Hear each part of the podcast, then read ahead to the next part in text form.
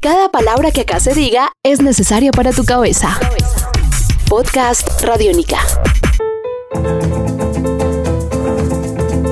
Hola y bienvenidos a los libros de Medallo, un podcast radiónica. En esta entrega iniciaremos un recorrido por la vida, la obra y el legado de don Tomás Carrasquilla, uno de los narradores que logró mejor retratar la Medellín y la Antioquia a finales del siglo XIX e inicios del siglo XX. En este camino nos acompañará el docente y escritor Jorge Naranjo Mesa, que es además un estudioso de la obra de Don Tomás. Estás escuchando Podcast Radiónica. Pues es que a nosotros desde el colegio nos hacían conocer las travesuras de Peralta y varias otras pequeñas obras de Carrasquilla.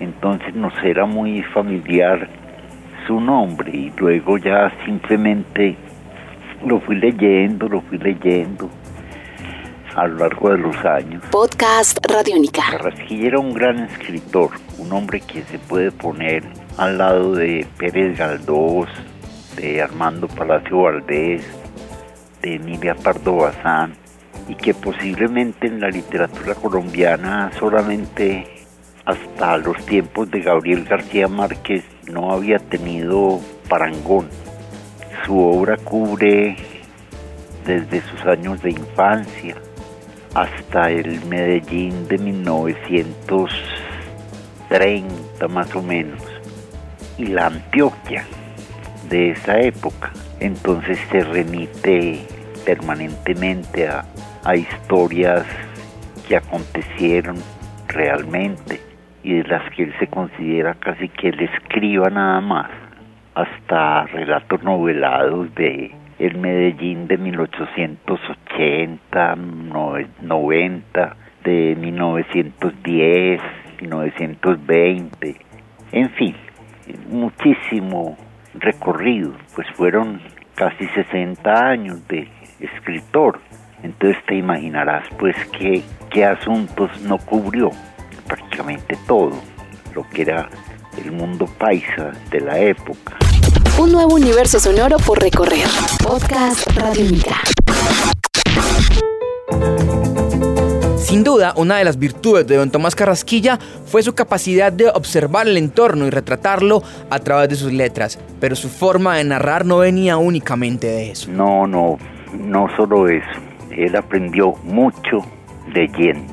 Leyó hasta el final de sus días con visión lúcida y conocía pues te digo al dedillo a los autores españoles, franceses, hasta cierto punto italianos y alemanes e ingleses.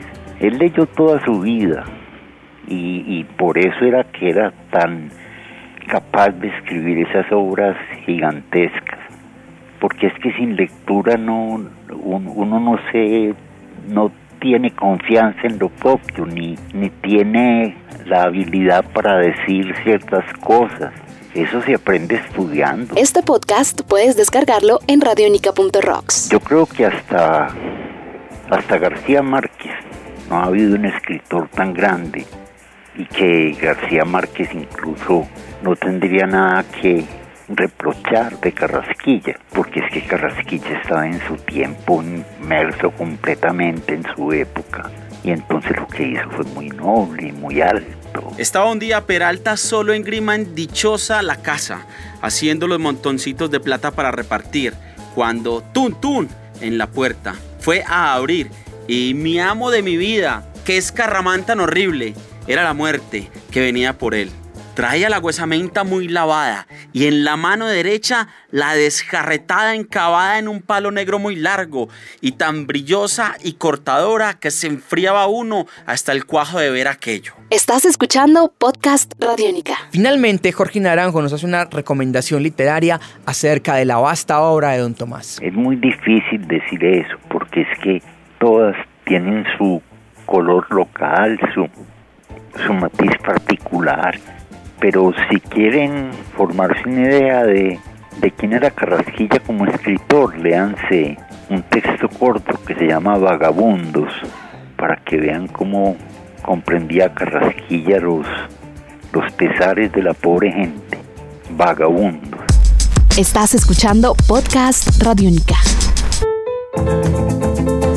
Finaliza la primera entrega de los libros de Medallo dedicada a don Tomás Carrasquilla, uno de los grandes escritores antioqueños del siglo pasado. Mi nombre es Sebastián Martínez y nos escuchamos en un próximo podcast Radiónica para seguir explorando en las historias de las letras que nacieron entre estas montañas.